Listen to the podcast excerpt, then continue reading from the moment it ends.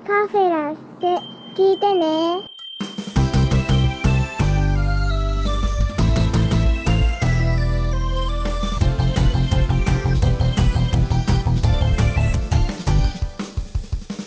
年とともに増えるに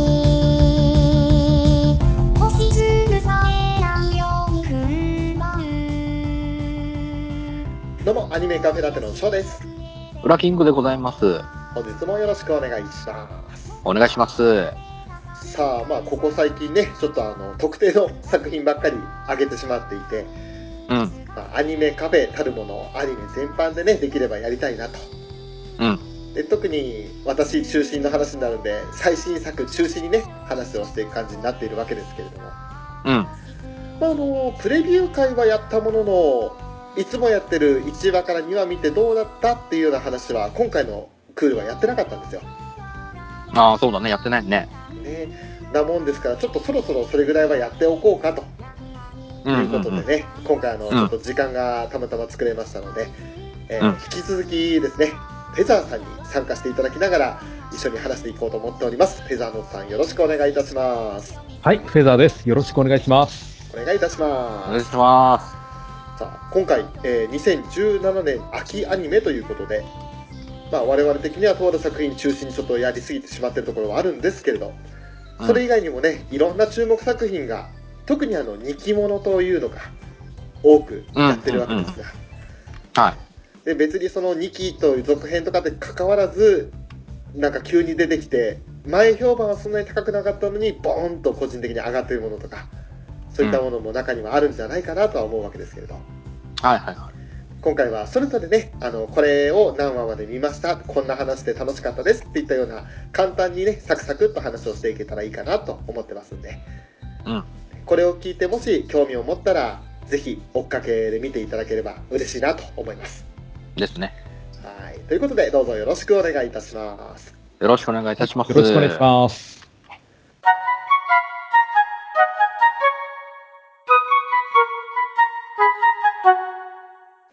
早速ですが、まずはフェザーさんからお伺いしたいと思うんですけれども、はい。はい、今回のこの2017年秋アニメの中で、特にこう、楽しんでる、注目してる作品なんてありますでしょうか？そうですね。あの、ラブライブを除くとですね、えあの、ちょっとやっぱり注目してる作品が3つありまして、え、はい。まずあの、クジラの子らは砂上に歌う、はい。うん。と魔法使いの嫁、はい。うん。もう一つ宝石の国。えおお。この3つがなんかすごく出来が良くてですね、絵がすごく綺麗なんですよ。え、ですね。うん。で、なんか作品からなんかすごいアニメを作ってますっていう自信を感じられるんですよね。おお。うん。この3つはなんかとても出来がいいと思います。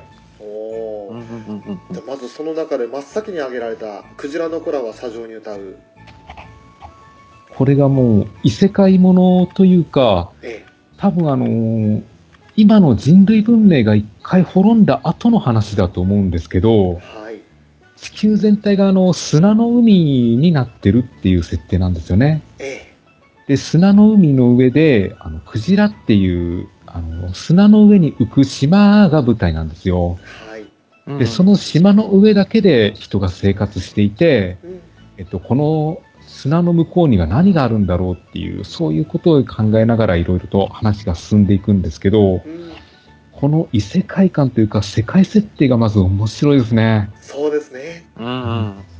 自分たちがまあ乗ってる島というか船というかねうん。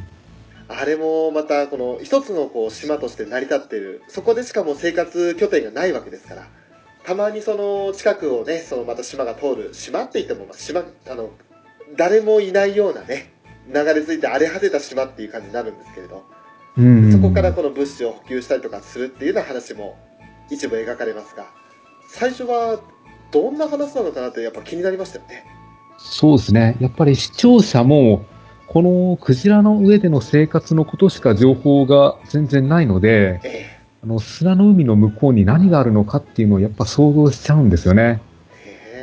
で、この島を仕切ってる偉い人たちには、どうやらなんか、向こうのことを知ってるような節もあるんですけど、えはいそれが何なのかわからないっていうね。うんで、たまにあの、砂の海の向こうから、例えばあの別の島が流れてきたりとか、はい。あとはあの別の島の人が飛んできたりとか、そういうことがあるんですけど、うんそれで少しずつ世界の様子が分かっていくっていうのも面白いんですよ。そう。うん。これ多分あの漫画連載がまだずっと続いてるんで、はい。アニメでどこまでやるのかわからないですけど、うん。ちょっとなんか先を知るのが惜しいので、ちょっと今、漫画の方今手出さないでおこうと思うんですよ。ああ、いいうんうんかもしれないですうんうんね。うん。うん。漫画を知ってて、原作を知ってて、アニメでどう描かれるかなっていう楽しみ方もありますけれど、うん。この作品に限っては、あえて知らずに、あの、新鮮な驚きをもらいたいっていうところはありますよね。そうなんですよね。一人ね、あの、特徴的というか個人的にびっくりしたのが、あの、死者を送るとき、涙を流してはいけない。うん。ね死者にあの連れてかれてしまうという、そんな迷信というか、あの、自分たちの中で、あの、泥クジラの中で、あの、生きてる人たちの中ではそういうルールが、なんか、あるわけなんですけれど、その中でも主人公のチャクロだけはやっぱり涙流しちゃうじゃないですか。そうですね。うんうんうん。で、あれが、ある意味こう物語の中で、あの、人間らしさを描けてるところもあるんですよね。うんうん。うんうん。そこがね、あの、これからどうさらにそれを描かれていくのかなって感じがするんですけど、うん。2話の最後のところでね、あの、チャクロはとあるセリフを言うわけですが、もう、ここから先は正式な記録にはない自分自身の記憶であると。そういうところがあったんですけど、俺、うんそこからこのチャクロがどう人間として変わっていくのかなっていうのがちょっと気になってるんですよね。うん、そうですね。やっぱりチャクロ最初の設定では、一応能力みたいなものはあるんだけど、それほど役には立たないという感じなんですよね。だから、あの、チャクロの使い道をなんか島のみんなもちょっと持て余していて、はい。とりあえず記録係みたいなものに回されてるんですけどね。えこれからちょっとどう成長していくのかっていうのが楽しみです。えあの能力ってあまり詳しく調べてなかったんですけれど、感情が発動源になってる能力なんでしたっけ？うんみたいですよね。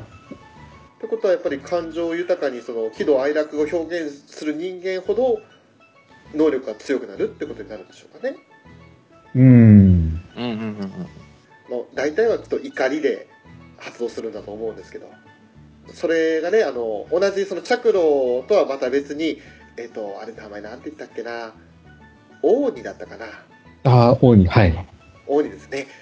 が、ちょっと怒りの方が強いんですよね。うん。うんうんうん。その辺もあの各キャラクターごとにそれぞれその感情の揺れ動きがあって力の差もあってってところも面白いですしうん。本当に不思議な話だなって感じがしますね。そうなんですよね。へーそして、えーもう一つ今度は魔法使いの嫁ですね。ええ。これはもう、世界観もちょっとよくわかってないんですけどええ、多分、現代の世界と同じだとは思うんですけど、ちょっ。とずらしたあの魔法のある世界なんですよね。えうんうんうん。で、最初、なんだろう、日本の女の子が、えはいえっ、と、自殺するかどうかを悩んでいて、はいで、自殺するぐらいだったらこの身を売ってしまおうと、はい人身売買の、多分あの、非合法というかもう、完全に魔法世界の中の人身売買の方に身を委ねてしまうんですよね。そうですね。で、その女の子を買ったのが、あの、魔法使いの、えっ、と、名前何でしたっけ？えっ、とあー4文字 エリアスだ。エリアスか。なんか動物の骨みたいな顔をした、はい背の高い黒マントの魔法使いが買っていくんですよね。はい。で、何の目的で買ったんだろうっていうのを聞いてみると、うんあのとりあえずは弟子にすると、うんで、いずれは嫁にすると、うんそういうところから始まるんで、うん。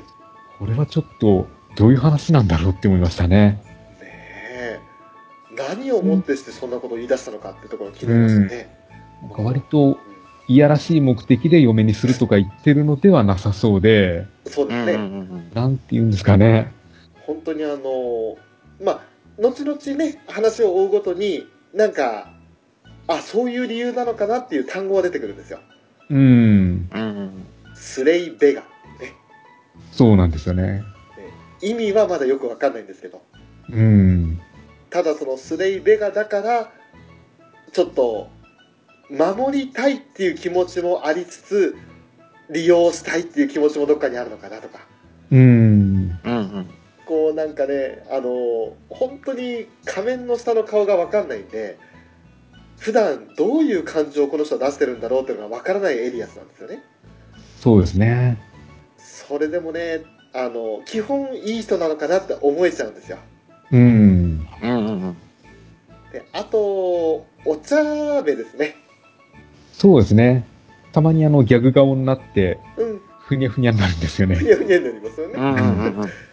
この作品は、あの、ずーっとシリアスなわけじゃなくて、そういう笑い要素も入ってるんで、うん。見ててこうずっとなんかげんなりしないというか、なんかずっと重たい気持ちにならないでいられるのはいいのかなとうん。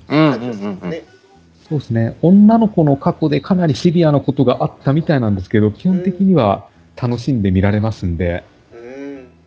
これはなかなかね、あの、おすすめの作品だとは思います。うん。うんこれはね、あの、最初の人身売買のところっていうか、あの、オークションのはいはい。ところで、あの、エリアスが一気にこう、高値をつけるじゃないですか。うん。で、知性をね、もう、人さらいっていうかね、さっとさらっていくような感じなんですけど、もうね、あの、これ別に馬鹿にしてるわけじゃないんですけど、ワンピースの5億で買うえーっていうやつを思い出してしちょっまってね、とチャルロスコーですか？チャルロスコを思い出しちゃってね、ねねえ。ぶん殴らなきゃいけないじゃないですか。そうそう、ケイケイミに奪われる前にね、ぶん殴らないといけないですね。ね天竜人に手を挙げたっつって。白黒絵、白黒絵になってぶん殴らなきゃいけないじそこをちょっと思い出したなと思いゃ。なんがら、ねはい、うん最初見てましたけれども。まあそんな魔法使いの嫁についてもう一つですね、えー挙げられた中で宝石の国。これがまた異世界ものなんですよね。そうですね。うんうんやっぱりこれも人類文明が滅んだ後の話みたいで、え。うん。えっ、と、なんていうんですかね、宝石を擬人化したような人たちのお話なんですけど、え？ーはいはいはい多。分これだけ話してもピンとこないと思うんですよね。そうですね。そうですね。う。うんん。なんかもう、名前も宝石ですし、うん。体も宝石ですし、ねそうなんですよね。え実際見ててもどういう状況なのかっていうのがはっきりとは見えてこないんですよね。見えてこないですね。うん。あまり説明はしてくれないんで、うん。突然空からあの、なんだろう、仏教の、はい。なんだろう、観音様みたいのが攻めてきたりするんで、そうね。う。うんん。あれは何だろうって思いつつもあまり説明はないんで、そうなんですよね。うん。なんか名前を聞くと月人でしたっけ？そうですね。ですよね。うん。何なの？って感じなんですけど、うん。まあ本当にあの上空から現れて弓をバババババってずっと撃ち続けてくるっていう。うん。そうですね。うん。ただやっぱ 3D アニメならではというか、アクションシーンの動きがすごいですね。うーん、うん、すい。ごい。カメラワークがすごいんですよ。すごい。うん。良さを生かしてるなと。あの、綺麗さも、宝石の綺麗さを描くのにも 3D は勝ってますし、うん。あとは、まあ、あのカメラアングルとかがやっぱり一番ですよね。うそうですね。ん。あれは手書きじゃ何十枚絵描くのって感じになっちゃうんで、うん。もう CG の良さを生かしきってる感じがしますけど。主人公が、あの、大した力もないのに割と世の中舐めたような感じがいいんですよね。そうですね。そうだそうだ。確かに。宝石の高度で強さが決まっていくんですよね。そうなんですよね。うんうんうん。だからここにダイヤモンドなんて高度10じゃないですか。うん。一番、まあ、戦闘能力も高いわけですよ。ね、ちょっとダイヤモンドを手、出してしまったから、ついさっき収録されたの重なってきちゃってね、微妙な感じになっちゃいますけど。そうなんですけどね。うん。そうですね。ね、まああのダイヤモンドの顔の硬さがそれだけその戦闘力だとか耐久性につながってくるので、なんかこうなんだろう宝石のことをより詳しいとあの面白くなってくるんでしょうねきっとねそうですね。うんうんで。知らなくても宝石かこんな種類こんな名前の宝石もあるんだってことは知ることできますしうん。だから本当にその辺がね主人公が確か、えっと高度3ぐらいぐらいですよね。うん。ですよね、微妙な硬さなんですよねうん。まあ実際戦いには向いてないですね。すぐ割れるんで。ですね、うん。うん。で、そんなすぐ割れる体弱いくせに、うんあの、何ですか。お医者さんがいるじゃないですか、女医さんが。はい、女医さんに、おい、私がわかるかって聞かれて、うんやぶとか答える、あの性格もいいんですよね。やぶ医者のやぶねうん、ねでそしてまた壊されてギャッって言ってるうんあの減らず口がたまんなくい面白いんですよ。なるほど、ねあれ配役黒沢智代さんじゃないですかうん。うん。ね某ユーフォニアムの主人公やってましたけどそうですね。うん。なんかこうちょっと似たような雰囲気がああ、ありますね。大前ちゃんとあるんですよね、うん。ああよくここに黒沢さん起用したなって感じがしてなんかこう黒沢さんのちょっとその人小バカにするような演技っていうのがすごくしっくりくるんですよねそうですうね。ん。うん。ううん。ん。最初の頃の大前ちゃんそんな感じだったんでだからまあその辺も含めて本当にあの絵の綺麗さもそうですし物語の不思議さで魅力を感じると思いますしうん。なんかこういろんな視点からとりあえず見てみたらあ意外と面白いかもっていう人が多いんじゃないかなっていう気がしますねうん。うん。さあとりあえずフェザーさんからその3作品挙げていただきましたけれども、はい今。度はじゃあウラキングさんから気になった作品挙げていただきえーっと、そうだな。まあ、いくつかあるんですけど、はいえーっと、まずは、えーみんな大好き、インフィニットフォース。ああ。ね。うん、そうだな。少女週末旅行かな。はいはいはいはい。と、あとはもう皆さんご存知、ウェイクアップガールズ新章。うんおお。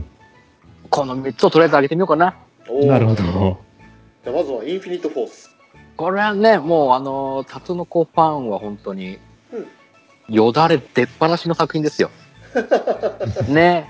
ガッチャマン、えーテッカマン、えーキャシャーン、で、あとはポリマうんー。ね、この4作品が一堂に会して、うんうんもうそれだけもう、ただそれだけでもすげえっつうのに、もうやっぱあの CG の絵ですよ。うん綺麗。うん。ねえ、綺麗ねと思いながら。あれもまたちょっとね、その、各々の世界がありましてね。はいガッチャマン、キャシャン、えーテッカマン、で、ポリマン。各々の4つの世界があるんですけど、なんかその各世界がね、壊され始めるっていうか、うんうん初めてアンデある女の子のいる世界にね、急に行って、で、その女の子が持っているあるね、アイテムを、その悪役さんたちが取りに来たりとか、うんしながら話が進んでいく。まあ、なんすか。あの、キャラ設定がいいんですよね、その、一人一人。あの、大橋の健さんが、はいはいはい一番年上で、で、もうなんか、昔仇のおっさんキャラ。昭和、ザ昭和っていう感じのね、あ頭でっかちなキャラクターっていうのもうん。いいですし、ね、で、テッカマンさんなんて言ったら、ちょっともう、頭いい枠的な感じのね、うん。もう桜井さんがいい声で演じるっていうね。うんうんああ、そういう知識、知識枠で来るのかと。ね。で、キャシャンはちょっとなんか本当にもう、もう完全にロボになって、ロボ、ロボ要素の方に寄ってる感じで、もう、食べ物の味がわからないと。ね。オムライスの味が知りたいっていうぐらいですから。ね。面白いですね。もうポリマーさんも超もう、チャチャラ男じゃないですけど、ちょっとね、軽い、軽い感じのキャラになってます。うおん。うね。で、声を当てられる方に合わせてるんだと思うんですけど、まあね、大橋の健さんは、やっぱもう関智和さんということでね、うんうんああ。もう、おお、そっち系か。まあ、ドモ、ドモみたいな感じなんですかね。ああの、うん硬い感じ。頭でっかちな感じの。うんうんね面白いですし。ねで、鈴村さんが、あの、ポリマンのね、役を演じたら、ちょっと、ちょっとかな軽い感じの、うんうんうん今、今風な感じのね、ノリのちょっといい感じでやってるね。まあ、まあね、俺も、俺ね、正直ちゃんとは見てないんです。ちゃんとは見てないんですけどね、ただちょっともうあの、タツノコキャラが集まってるだけでちょっとね、ワクワクしちゃうっていう。うん。で、やっぱ、あれはちょっと特殊じゃない。もうテレビ、もう映画シリ、映画がもう、撮りますよっていうのが前提で作られてるんで、うんうん。アニメね、テレビアニメ見てからの映画も気になりますね。うん。もうただ、本当にそんなに、あんま深く考えても見れるかなっていう、もうただただタツノコ好きには、もう、もう、もうですからっていう感じのうん。作品でございます。ね、あんまりね、ちょっと話のね、内容全然、全然俺も把握しているから、全然話せないっていうか、うん。ごめんなさいね。ああ、いや、すいません。僕もこれ見たかったんだけど、気づいたらあの3話ぐらいまで行っちゃってて、うんまあ、ちょっとね、遅い時間にやってたんでね、うん2時前とかそんぐらいやってるんで、あそう、だから終わったらあのまとめてみようと思ってるんですよ。あそれでもいいと思いますよ。うん。うん。なんか、タツノコ版のアベンジャーズっていう感じですよね。まさにそうですね。うんう。ん。で、ムテキングさんは入れなかったんだって思って。これ、わかる人いるんですかね、ムテキング。あんま少ないかもしれないですよ。もしかしたら今このね、聞いてるリスナーさんの中では。ね。真空片手コマって実際できるんですか？どうなんですかね。うん。あれを、まあでも、今の技術なら表現できると思いますよ。技術で。真空片手雲ね。まあね、これもね、正直あんまりね、リアルタイムで追わなくてもまとめてみてくれればいいかなって思います。う。うんんまとめてみようと思います。もう普通に、ああいうヒーローものが好きな方はね、安心、安心して見れます。う。うんんそんな作品でございます。インフィニットフォースはね。そして、えー、二つ目ですか？えっ、と、少女週末旅行か。はい、うんこれねこれは面白いです。うん。プレビュー、あの、プレビューじゃねえや、秋アニメ界でも話しましたけど、すげえ気になるじゃないですか。えね、最初の始まる前にも。もう二人しか出ないっていうね。うん。二人芝居ですよ、ー、要はそう。ですねね、あれもまた、もう人類が滅びてるんでしょうね。でしょうね。そんなイメージですよねそんなイメージのわずかばかり生き残ってはいるんでしょうけど。けど、うんねまあこう何らかの形で隔離されてるようなねあのもうなんか下に落とされた世界になってしまってるイメージですよねうん、もうなんかね、地下の、地下世界でこう身を潜めてた二人がね、表に出てっていう。うんうんなんか、これもね、説明するの難しいんですよね。難しい独特のこれね、言葉で説明するの難しいんですよ。なん、なんとも言えないうん世界観なんで。まあでとりあえず広大に広がる無人の都市を女の子二人が、えっ、と、なんていう乗り物ですかね、あれは。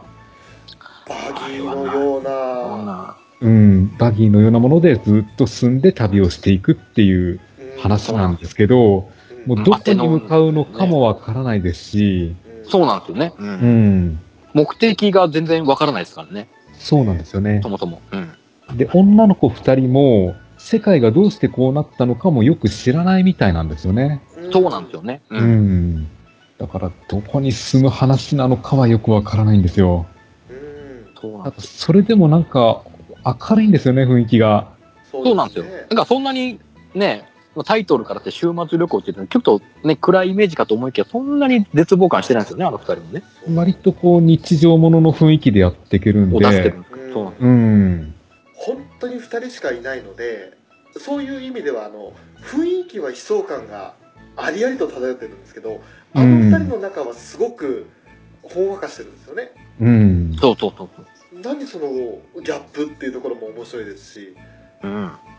その辺はねあとやっぱりあの2人のほんわかした喋り方ですかねそうですね、あの二人のボケとツッコミのいいバランス関係ですよね。ねうん。ボケのシカゴにツッコミの祈りですようん。ね。あれは最高ですねそう、だからこう、なんかね、こう、なん、なんとも言えない感情になるんですよね。あの世界観と相合わないあの二人の感じう。うんんが、これがまたね、なんとも言えない変な、変なもやもやした感じがね、またね、いいんですよ。そう。なんていうかそうなちょっと全然そのゾンビとか出ないんですけど学校暮らしなイメージ、うん、そうなんですよね。うん。それが近いかな。うんうんう。うんん、雰囲気はそんな感じであのすごくもう絶望的な世界にいるのにそこにいる、ね、2人はすごくほのぼのしてるうん。というそこなんですよねそうなんですよね。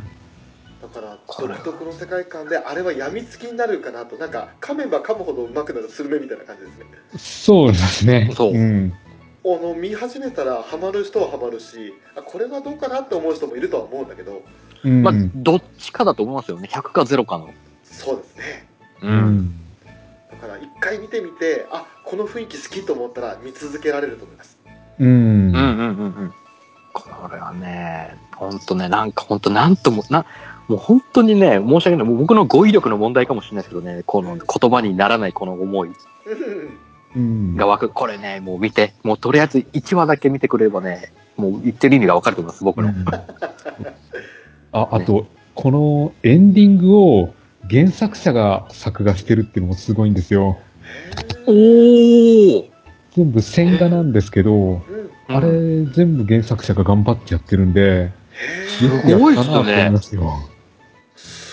ごいそうなんへーうん。らららららそれはちょっと一回ちゃんとエンディング見てみようそうですね、ちょっと、改めて見て、ちょっともう一回、噛み締めたいですね、エンディングを。ね大体流し見しちゃってるんでうん。もうどっちかというと僕はもうあの、ね、シカちゃんとイノリンの歌声の方にやられちゃってるんで。そうですねああ、やられますね。うん。ね激しく同意しますオープニングエンディングともにね2人で歌ってるんでうんそうそうそうそう。いや、このイノリンの突き放すようなツッコミが本当にいいんですよ。いいですねそう。これいいっすよ。えで、これはちょっとね、本当に好き嫌いがはっきり分かれる作品だとは思いますけど。あと一言だけ言うとあの有利って名前じゃないですかあの鹿ちゃんが演じてる方ははいはいはいはい。でも使徒が言う時にあの「言う」っていうのがいいんですよねああ、そうですね。あうん。あのやっぱりこう友達というか2人しかいない世界であの仲良くやっていくにはちょっと相性でね読むところがいいのかなっていう感じはするんでそこだけ押したいです、でそして最後まあ真打ち登場っていう感じですけどウラキングさんあ。えーっと、ウェイクアップガールズ新章。はいはいはいはい。これはね、まあ、ね、ワグちゃんファン待望のね、新シリーズということで、うん始まりましたけど、ええ、うん。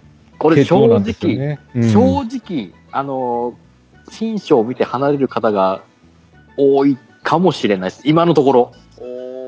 そうなんですよね。あの、だいぶ毛色が変わってしまっているんで、ええうん。どうした？って思ったんですけど、僕は一応見ます。ちゃんと見てますんで、はいうん。あれ？あれ？って思いながら、その、ちょっとね、1期から2期に入る間に、この、アイドル業界がすごい、もうまた、ね、さらに厳しい世界になってきて、あの i1 ですら CD の売り上げがどんどん落ちて、うん。ね、このままじゃいかん状況になりつつ、ね、いろいろ、またそんな中でね、ワグの皆さんもそうですし、i1 の皆さんも頑張っていくんですけども、うんまあ、ここでね、あの、あまり多く内容言いますとちょっとね、我々ワグファンとしてはちょっとね、残念なお知らせが。ね、うん秋田の、秋田のアイドル生ハゲーズが解散したと言ったというね、話がね、そうなんですよね。太田さん情報でね、流れるっていうね、おーまさかの解散で、ちょっとね、びっくりしてるんですよ、今。曲も出してたのにね。そう。しっかり頑張ってたはずなのにね、うん。まさかの解散ですからね。うんうん本当に厳しくなってんだな、アイドル業界と思って。厳しいですよね。うん。かなかねやっていくの難しいですねあのーなんだろうスクールアイドルとはちょっと別の次元にいる感じですからアイドルで食っていかなきゃいけないまあうん彼女なんじゃないですか、そうそうそうそう。だからこうやっぱりね淘汰されていくんだろうなって感じがしますよねうん。うん。ねえ、そんな中ね、枠のみんなもちょっとね、自分のあれが見えなくて迷う、迷ったりもするんですよね。うんこう、仕事がうまくいかなくて。うんうんねちょっとテレビに出てもちょっとあんまり、なんかこう、某〇〇5点的な番組にね、お。うん。えーっと、ななみとみおが出るんですけど、はい。まあ、いかんせんうまくいかなくてね、うん。某、某明石家さん的な感じとの感じの振りに合わせられなくてね、うん。爪痕を残さなくて、本、テレビのね、オンエア見た時にカットされるっていうシーンがあったりとかね、うん。あったりして迷ったりするんですけどね。あまあ、そん、そんな中でもね、また自分の個性をね、もう一回見つめ直して、自分の個性をまた、新たにしてね、いろんな新しいことにチャレンジしていく、ね、ワグちゃんたちもいるんでございますけども、うん。まあね、かやたのダイエットブログはね、気になります。ね。あの、いろんな人の中の一環でね、かやたんは自分のね、ダイエットブログをね、書き出すっていうね。うんうん。なるほどね。どういう、ちゃんとね、この一日の食事のカロリーを出したりとかしていろいろやっていくんでしょうね、かやたんはね。あそうなんですよね。食レポでも、運命ニャがもう通用しなくなってきてるんですよねそうなんですよ。。あのね、翔さん一押しの南のあの運命ニャがね、もうワンパターンとなってきてね、もうあんまりちょっとね、受けがちょっと悪くなってきてるんですよ。うん。まあそうですね定着させるにはちょっとねまだそう最初はただただね、まあ、可愛いね、可愛いね、でいけたんですけど、やっぱね、ちょっと、あんまりこう、同じね、ものを出し続けるとちょっと飽きるじゃないですか。うん。毎日同じもの食ってると飽きるみたいな感じでね。うんなるんですけど、ちょっとね、新しい運命にはもう肥料したりするんです。おーなるほどそれでまたね、新しい味を出すね、南もいいですし。うんうんねえ、俺の一押しのね、ヨッピーさんなんてね、まさかの、ね、水着グラビアですから。おああ、出てましたね。ええ。最初はね、ちゃんとしよう、ちゃんとしようって頑張って、もう、普通の女性誌の、えー、グラ写真撮影とかするんですけど、ちょっとね、うまくいかなくて。うん。ね、ちょっと、真面目、まあちょっと真面目な部分があるんで、ヨッピーさんはね、ちょっとうまくいかなくて空回りするんですけど、やっぱ、ね、ある時、その水着、グラビアの撮影の時ちょっと素を出したことによってね、それが、それがいいんだっていう感じになりますね。うんでね、ヨッピーさんもいい笑顔をいっぱい撮れるようになりましたし。うん。ね、そんななんか最新話では、あれですよね、マユシーがね、ドラマ、ドラマのね、主演で出てました。うん。うんシホッチと一緒にダブル主演ということでね、また面白いことになってるんです。そうですね。うん。かつての I1 のツートップですからね。そうです、そうです、そうです。でね、配役的にもね、えっ、と、元々のね、シホッチとマヨシーとはね、本当逆の、真逆のキャラを、各々演じるっていう、ほうほうほうほうそこもいいんですよね。マヨシー的に言えばすごいおとなしく控えめな感じのね、清楚のような感じなんですけど、ね、役柄的にはすごい活発な、バスケをね、バスケをプレイする活発な少女を演じるっていうね、うんあの辺のね、やっぱね、演技もいいんですよ。うんうん。ね。やっぱね自分と違う役柄を求められても演じないといけないですもんねそうそうそうそう。ちょっとまだね申し訳ないことに一話も見てないんでねうん。うん。まあね、これ、これはね、今、現時点ではね、全、まあ、全話放送されてから見てもいいかなっていう気はします、正直。そうね。やっぱりあの、監督さんと脚本変わっちゃってるんで、かなんりあの、作品の手触りとして変わっちゃってるんですよ。うん。だから、ワグってこんな作品だったかなっていう戸惑いもあるんですよね。そうなんですようん。うん。やっぱ別の人が作った作品になっちゃうと違うものになっちゃう、やっぱねかい解釈が全然多分変わっちゃうんでね。ううんん。うん。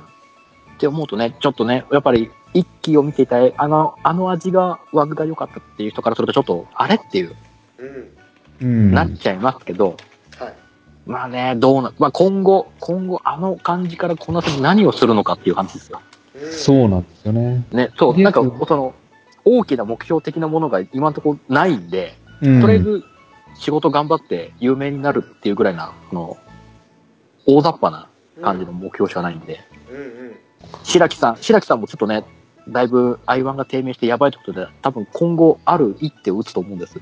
うん。多分、それが、アニメ新シリーズ放送が発表されてた時にあの、PV で出たあれなのかなって思うんですけど、おー。きっとね。それがどうなるのかちょっと楽しみですね。うん I1 その白木さんがどんな一手を打つのか。うんね。うん。うん。あの、新章になってから、ワグがみんなそれぞれの活動っていうのを始めちゃったんで、いや、そうなんですね。ワグ全体としてどこに向かうのかっていうのが、まだわからないんですよね。そうなんですよ。うん。だから、ワグまとまってライブやるっていう話がそのうち出てくるとは思うんですけど、うんうん。それがいつぐらいなのかっていうのと、あと今回からあの、ワグに憧れる3人の女の子っていうのが出てくるんですよねそうなんです。よね。はい。その人たちもまたどう絡んでくるのかっていうのも気になりますし、うんそうなんですよ。あと、太田さんたちは相変わらず太田さんですね。もう相変わらずですね。うん。まあ、その生ハゲーズの下りの時もすげえ悲しんでましたし、そうそう。ね。で、もう、まゆしがドラマ主演になった時はすげえ歓喜してましたからね。あの、あの、いつ、いつものファミレスでね。うん。ほんとファミレス迷惑ですよね。いい名作っすよ。あんあんな太田さんたちみたいなのがね、まあ、まあいいよ、まあいいよ、夜な夜な来られるとね、うん。商売上がったりですよね。そうですね。だと思いますよ。じゃあその3作品ってことなんですね。そうですね。まあ、他にもちょいちょい見てますけど、とりあえずね、思いついたところで言ったらそんなところかなと。うんうん。ちょっと2人に習ったらもう3作品あげようかなと思いますけど、うん。まあちょっとね、あの、あえて人気者とか続編者っていうものをあげないようにしようかなと思ったんですけど、その中で考えたら、まず12対戦。はいはいはいはいは、そしてアニメ語り図、はい。い。うん。あともう1作品どれかなって考えたんですけど、えっ、と、昨日の旅。おお、昨日。おーはい。はい。本当はね、まだあの、あるんですけど、一応あえてこの3つをあげようと考えて、でまずうん12対戦ですね、うんびっくりしたというか、この描き方、ストーリーの作り方、面白いなって感じたんですよ。うんう。んうんうん。その回ごとに、まあ、当番回ってわけじゃないんですけれど、あの、一番最初第1話で言ったら、井上の獅子っていうキャラクターが、日笠陽子さんが演じてるキャラクターがいるんですが、うんその人が主人公というかね、その当番会になるわけなんですけど、せっかく収録したやりとり、あの、こう話してるやつに被せる形で独り言をベラベラベラベラ喋るんですよ。うん。うんうんうん。で、後ろではちゃんとやりとりをしてて、表面上はね、あの、普通に会話してるのに、ずーっと文句たったらただただ喋ってるんですよね、日笠さんが。あの、オーディオ、オーディオコメンタリー的な感じね。そ じ、もうそれそうん。本当に元会話を潰す勢いで喋ってるんですよ。うんうんうん。だからまあ確かにその子が主人公その人が主人公だからその人のね心の内とかも全部表現するのはいいんですけれど新しすぎるなこんなにかぶせてくるのと思ったんですよねうん。はいはいはい。もうセリフ全部もう意味ないんじゃね収録した意味あったのっていうぐらい家族分捨ててくるんでそれだけそのキャラクターのイノノシシっていうキャラクターがどういうことを考えてるのかとかそういうのは分かりやすいんですけれどなんかこうそれが2話3話も主人公になるものをえっとあれは犬だったから名前なんて言ったっけなドツクだはいはい。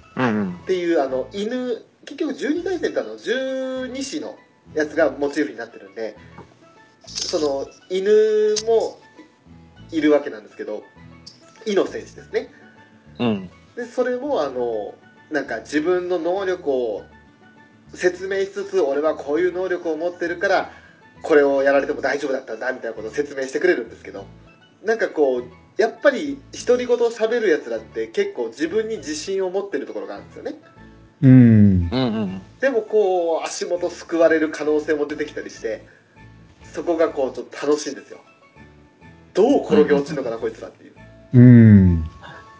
散々盛り上げて最後それかっていうところがあるんででそのそれかっていうのもがっかりじゃないんですよあそういう終わり方なんだっていううん。うんうんうん。っていうのが面白くてこの作品はあのちょっとね予想以上に俺ハマってますなるほど。うん。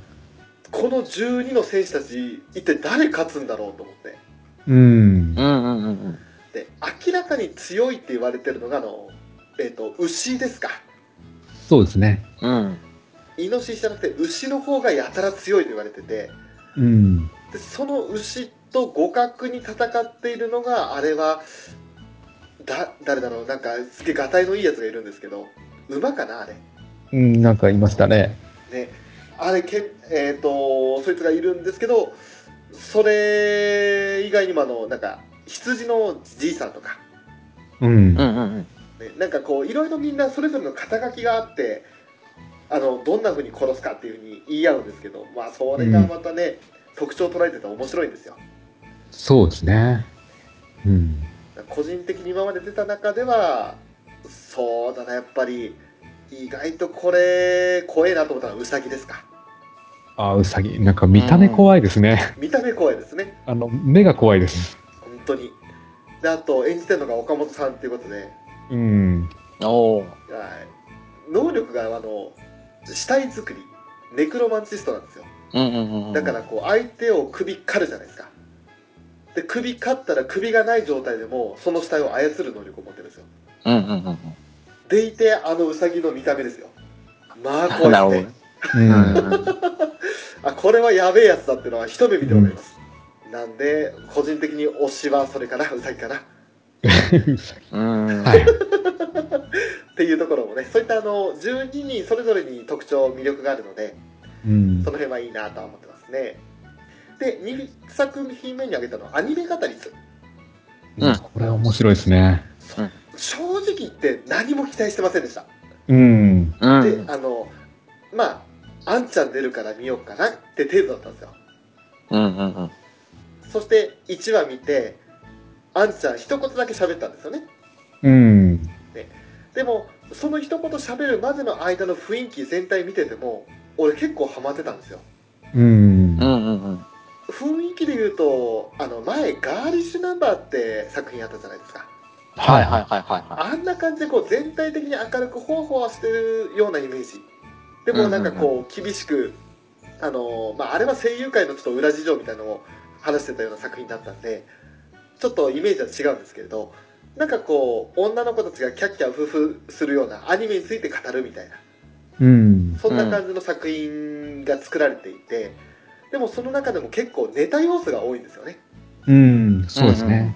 で肝心のそのやっぱり注目株青山エリカっていうキャラクターを演じてるあんちゃんなんですけど、うんあの地下の声を聞きすぎてるせいか全然違う人に聞こえてしまうっていうねそう。ちょっとお姉さんっぽい声してるんですよね。そうなんですよ、あの喉をちょっと潰したような喋り方というかうん。「チュース」っていう感じのなんかこう低めの声なんですよねそうなんですよね。い。ちょっと奥から出すような声。奥から出すような、うん。ああこれはあの喉しぼめて喋ってるなって感じの喋り方をしてくれるんですけどそれがまたね、あの悪い先輩感が出てていいんですよそうそうそう。うんうんうんうん。あんちゃんの声かっけえなーと思っちゃうんですよねであとそのさっき言ったネタの話なんですけどやっぱこうアニメ語り図ってことで今までの有名アニメとかを中心にこのアニメはこうだったから面白かったみたいなことを話すんですけれどうん。あの結構わかるなっていうぐらい文字りが足りないんですよね。うん、そうなんです。ああの例のあの憂鬱の作品だねとかあうん。例のあのなんとかオンラインだねとか。でうんでなんとかから始めるね異世界生活だねとかそんな感じで分かっちゃうんですようん。でもねその中でもあの出てくるキャラクターの中になんか喋れる猫ちゃんがいるんですけどはいはい。うんうん。その猫があのとあることをすごいおも深いことを言うんですよねあのアニメは誰が見ても楽しめる作品だけどそのにわかだろうが詳しい専門家だろうが関係ねえとただにわかの人間には知ったかぶりはするな。相手の話は聞け。自分の好きな作品に強引には持っていくなっていうのがうん。ありましたね。うんですよ。俺それ聞いた瞬間にあそうだその通りだと思って。で俺これ全部できてないんですよね。知ったかぶりしちゃうし相手の話聞かないし自分の好きな話にも強引に持ってくし。俺にわかの最悪なパターンをやっちゃってるんですよ 俺それ聞いた瞬間に「すいませんでした!」っていうふうになっちゃったんですけど であとはあの中野先輩だったかなあの男の先輩があの2話の最後の方に出てくるんですけどその先輩がね、あの宇宙を入れて6人やって言うんですよあ、ありましたね。あーありましたね。うん。チャラい男なんですけどうん。もうね俺このセリフ聞いた瞬間にどっかで聞いたことあんぞーと思って。寝たと思って。でその後最後に「子猫ちゃんは子猫ちゃんだからさ」っていうかっこいいこと言うんですけど見た目がチャラいからもうチャラーいっつって。っていうなんかネタ要素が多いのが面白いかなって感じですね、うん。うんうんうん。もう某のぞみさんですかって私は思いましたけれど まああの本当にそういったところがあって結構ハマっちゃってるかなっていう作う品ですね、ん。うん。うんうん。あの、最新回では、あの、意味わかんないってセリフも出てきました。そう。ありましたね。そこまだ見てないんですよ言ってましたよ。はい。出たんだ。ああそれ見よう。絶対見よう。あの部分もね、ラブライブからここを切り取るかっていうところを選んで切り取ってんそうでね。そうそうそう。ああそうなんですね、うん。やばい。それちょっと俺まだニヤニヤしそう。だから、いろんなアニメのことを知ってるば知ってるほど、このアニメ語り図は面白いですね。そううんうんうん面白いです。だから、あ、大抵のアニメは3話でテこ入れが入るとか、うんそうなんですよね。だからうん1話切りは、1話切りっていうのはやめて、とりあえず3話までは必ず見ろっていうふうに言われるんですよね。うんうそそこで捨てるかどうかはあなた次第だと、うん。う。うん。まあ、3話まで見て惹かれなかったらおしまいっていうところは確かにありますよねうん。そういった意味も、ね、アニメを見る上での教訓だとかでもアニメを知ってる人にとってはネタ満載だとか、そうですね。うん。見る人によって楽しみ方が違う面白い作品だなって感じがしますねうん。ですね。そして最後「えー、キノの旅 the Beautiful World the Animated Series」まあ「キノの旅」って名前は知ってるけどなーってどんな作品か知らないんですよねってプレビューの時に言ってたんですけれど、うんうんうんうんあの思った以上に深い話でしたね深いですね、これは。うん。深い。あのびっくりしたっていうのが正直なところでうん。あのそれぞれその機能がねあのなぜか喋れるバイクのあのエルメスと一緒にエルメスにまたがってずっとその旅をしてるわけなんですけれどうん。それぞれそのいろんなこの国はこういう特徴があるからってことで興味を持ってその国に向かうわけなんですけれどそこでまずもう第1話からその国では人殺しは許されてると、うんうん。ね、人を殺すことは罪にならないっていう国なんですよ最初がうん。人殺しを咎められないんだったらああじゃあ俺思う存分人殺せるじゃんみたいなやつが来るわけですよはいはいはい。でもその人殺しの国は人殺しを許されてるのにすごく幸せそうにみんな暮らしてるんですよねうんうんうん。でここから出ていく人はいないっていうんですよほうほうほうほえどういうことってそんな人殺し許されるようなね無法地帯みたいな国を想像しちゃうじゃないですか普通はう。まあね。うん。でも人殺しが許されてるって意味は実はそういう意味なんだっていうオチがあるんですようんうんうんうんうん。俺それ見た時にもうねひっくり返りそうになりましたねうわすうわもう面白いと思ってうん。うんうんなるほどねって思っちゃってもうね感動しますねああなっちゃうと、うん。ああ、そうね。うん。うん、その辺もびっくりしたしあとはそうだな言葉そのまま取っちゃいけないなっていうようなこの逆転現象を描いてるイメージがするんですよねうん。うんうんうん。そうですね。なんか言葉通りに素直に受け取ったら損しちゃうよってバカあの正直言うものはバカを見るみたいな感じでこうなんか言葉の裏をちゃんと汲み取ってそれでいてあのーその国ごとに特徴に支配されずにやっていこうみたいな感じの国々の特徴があるんですけど俺これ4話まで今見たのかな？一気に見ちゃったんですよ、うん。おお。1話だけとりあえず最初見ておいてあ面白いなって見ててで2位から4話一気見したんですけど各話ごとに癖があるんですよねうんうんそうですね。うん2話だったらあの幸せな国だってことでよく聞いてたからって言ったらあの強制的に殺し合いに参加させられてうん。でそれであの降参を認められたら助かるけれどそうじゃなかったら生きるか死ぬか戦い抜くしかないとみたいなところでその戦って最後機能はどうするかってところも気になりますし、うん。あと3話だったら迷惑な国かな。あのずーっとキャタピラーみたいのを足につけたねあのまるで某エヴァンゲリオンの首都みたいな格好した 建物がずわーってずっとあの走り続けるんですけど。でその通り道をどんどん蹂躙していくわけですよ。うんうんうん。でその通り道を邪魔するものは容赦なく切り捨てていくんですようんうん。その自己満足な自分たちさえ良かれと思ってでもなるべく迷惑はかけたくないんですって言いながら実力行使をしてしまうその国う。うんん。うわこれは綺麗事言ってんだとは思うんですけど、うん。まあ、なかなかどっちが悪いとも言えないところもあるんですよね、うん。うんうんうん。えーいやだからね本当あの立つ側によって結局そのお互いの主張があるからどっちにつくかで自然とこうこれはいいあれは悪いっていうのが変わってくるのが不思議だなって思いますよねそうですね。毎回毎回行く国によって何が正しい、何が間違ってるっていうルールがそれぞれ違うんですよね。そう、うんうんうんうん。うん。それもねちょっと見ててはって思わされるのでそういったところが最初にあの深いってところにつながると思うんですよ。そうなんです。で、4話なんて、えあの、ブラック企業の話かなって思うんですえ、よ。思いますよね。うん。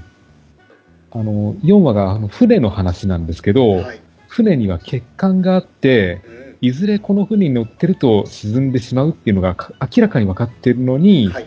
誰もこの船から降りずにそのまま乗り続けてるっていう、はい。そういう怖いところがあるんですよね。